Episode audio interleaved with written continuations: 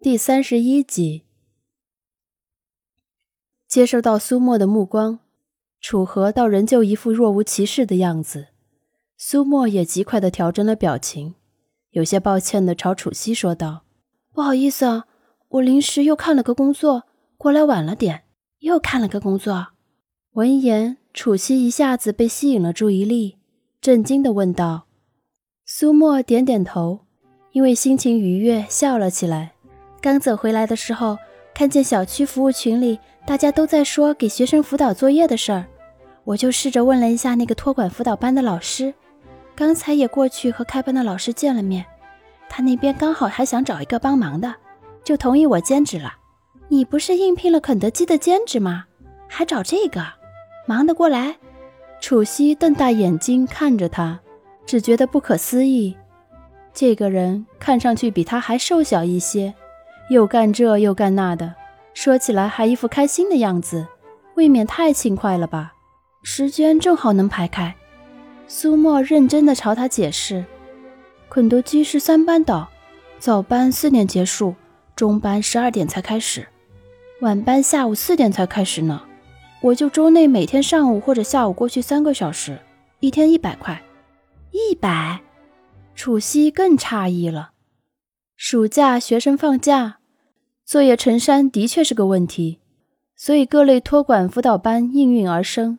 家长们周末还能带孩子玩一下，周内大多要上班，所以选择将孩子送到小区辅导班写作业的不在少数。问题是，依照他的了解，这辅导作业三个小时一百，未免有些低了。苏沫自然察觉他的意思，脸色微红，有些不好意思地说道。我才高中毕业嘛，也没什么经验，别人愿意要我就挺不容易了。哎，你呀，长长的叹了一口气，楚西都不晓得说什么好了。他和苏沫年龄差不多，可从小养尊处优的他，连洗碗、扫地这些事儿都很少做，更别提打工兼职了。而苏沫呢，面对两份兼职，不仅没表现出丝毫哀叹抱怨。反而还一脸开心，眼睛都笑得眯了起来。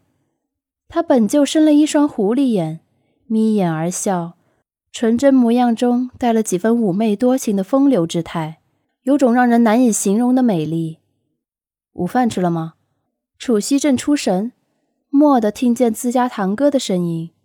刚才两个女孩说话的时候，楚河一直没有出声，耐心等着。他轮廓立体。眼神很深邃，苏沫其实感觉到，在自己说话的时候，这人那礼貌而专注的看着他的目光。此刻听见问话，脸颊有些烫，抿了一下唇，才轻声开口回道：“哦，还没来得及。”楚河略一沉吟：“那要不先吃饭，之后一起在外面转转，添置些日用品。回来后你搬东西。”嗯。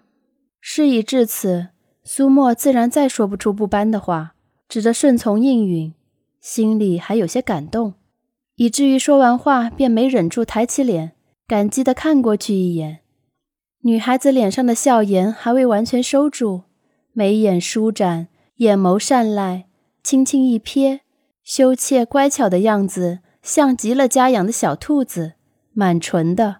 不晓得为何，这样一个评价。倏地划过脑海，楚河自己为此微微愣了一下，而后极快地收敛情绪，点点头，温声道：“那走吧。”话落，他下巴往电梯处一指，楚西挽了苏沫的胳膊在前，楚河稍微落后。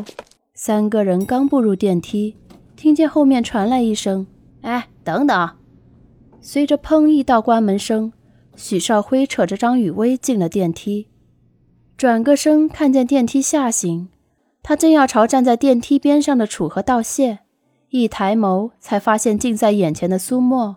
苏沫从昨晚到今天都没回家，从苏阳那里，他们也知道了苏沫被隔壁这兄妹俩收留了，还知道苏沫在医院里遇见楚河，后者给他借了三千块钱的事情。可以说，这一整天都在琢磨这件事儿。许少辉有些郁闷，觉得张雨薇没证据的情况下怀疑人，眼下事情还被隔壁这两人知晓，弄得有些丢脸了。张雨薇则郁郁不平，不明白隔壁这大神为何突然抽风，如此乐于助人。难不成他也看上苏沫了？直男都喜欢这种调调。老实讲，先前苏阳说起苏沫的时候，他也没想到这人会这么漂亮，而且还是这种看上去没有一点攻击力、柔弱纯净，就像言情小说里小白花那种楚楚可人的漂亮。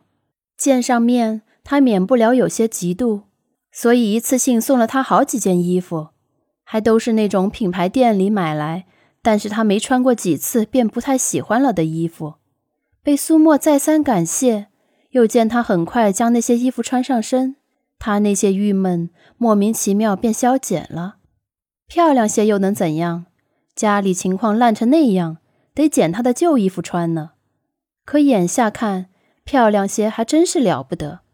这才来了几天。竟然都惹得隔壁这一贯清冷冷的大神作家出手相帮了，心里这般想着，张雨薇的神情也没收敛，颇为意外的目光在苏沫身上打量了好一会儿，突然低下头去，唇角耸动着笑了笑。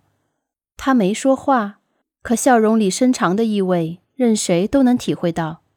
苏沫身子僵了僵，还没想到该不该说点什么。便听见许少辉笑着问他：“怎么没去快递店？”苏沫不想再住家，并且还要换工作的事儿，苏阳还没有给这两人说起。许少辉这么问，完全是觉得他们昨晚到今天的行为有点过。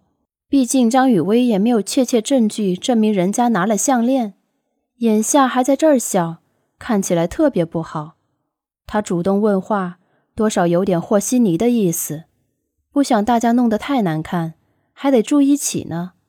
哪曾想苏沫还没回答呢，张雨薇便毫不客气地瞪了他一眼。本身有点心虚，许少辉索性闭嘴。他不吭声了，其他更没人吭声了。很快，电梯停到一楼，他和张雨薇先一步出去，还没走多远呢，听见身边响起了随意而温和的男声：“小次卧的床是一米二的。”你需不需要买床单？楚河问话猝不及防，苏沫下意识啊了一声，回他道：“啊，不用，我从家里带了褥子和床单，就是这么大的。”